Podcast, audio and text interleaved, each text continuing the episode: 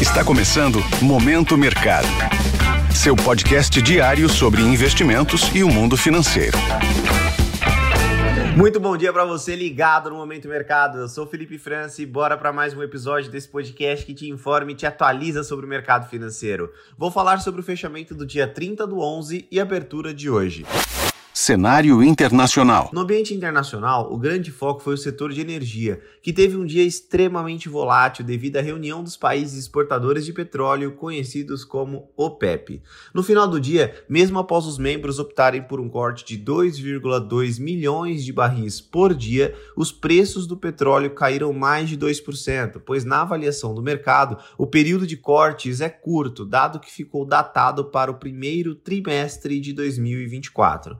Durante a reunião, foi anunciado que o Brasil deverá integrar o grupo a partir de janeiro, embora o ministro de Minas e Energia tenha dito que o convite ainda passará por uma análise técnica. Mesmo com as empresas de energia tendo um dia extremamente volátil, o último pregão do mês trouxe avanço para o Dow Jones e para o S&P 500. Já as empresas de tecnologia fecharam em queda, desfavorecendo o Nasdaq. Os três indicadores tiveram o melhor mês do ano em novembro, com o Dow Jones avançando cerca de 8%, o S&P 7,8% e o Nasdaq próximo de 9%. Na renda fixa, as taxas dos títulos públicos americanos avançaram após a pesquisa do CME Group apontar uma mudança de expectativa para a reunião de maio de 2024, indicando uma aposta de manutenção e não mais uma aposta de corte de juros. Mesmo com o avanço, o título de 10 anos permanece distante da marca dos 4,5%, fechando em 4,35%. Vale destacar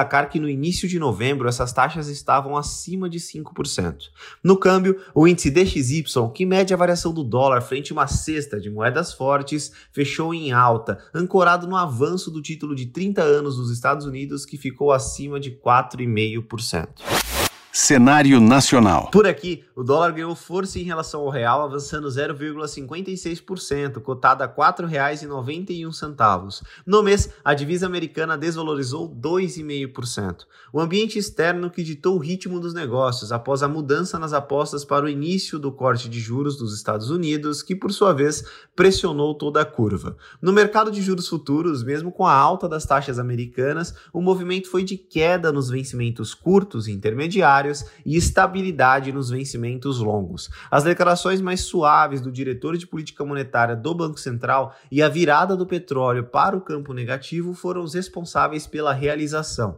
No fechamento do mês, as taxas longas cederam cerca de 100 pontos e as curtas cerca de 80 pontos. Em relação à bolsa, o Ibovespa avançou 0,92%, fechando acima dos 127 mil pontos, nível que não era alcançado desde julho de 2021. No mês, o índice avançou 12,54%, a maior alta desde novembro de 2020. A alta foi guiada pelo ambiente externo mais ameno. Entre os destaques, no lado positivo, Embraer, Magazine Luiza e Cielo tiveram altas superiores a 5%. No lado oposto, Marfrig, Braskem e Clabin fecharam em queda. A Petrobras, mesmo com a queda do petróleo, fechou em alta. Assim, as posições compradas no índice terminaram o dia no terreno positivo pontos de atenção. Na agenda do dia, no Brasil, o presidente do Banco Central, Roberto Campos Neto, participará de um almoço de fim de ano na Febrabran.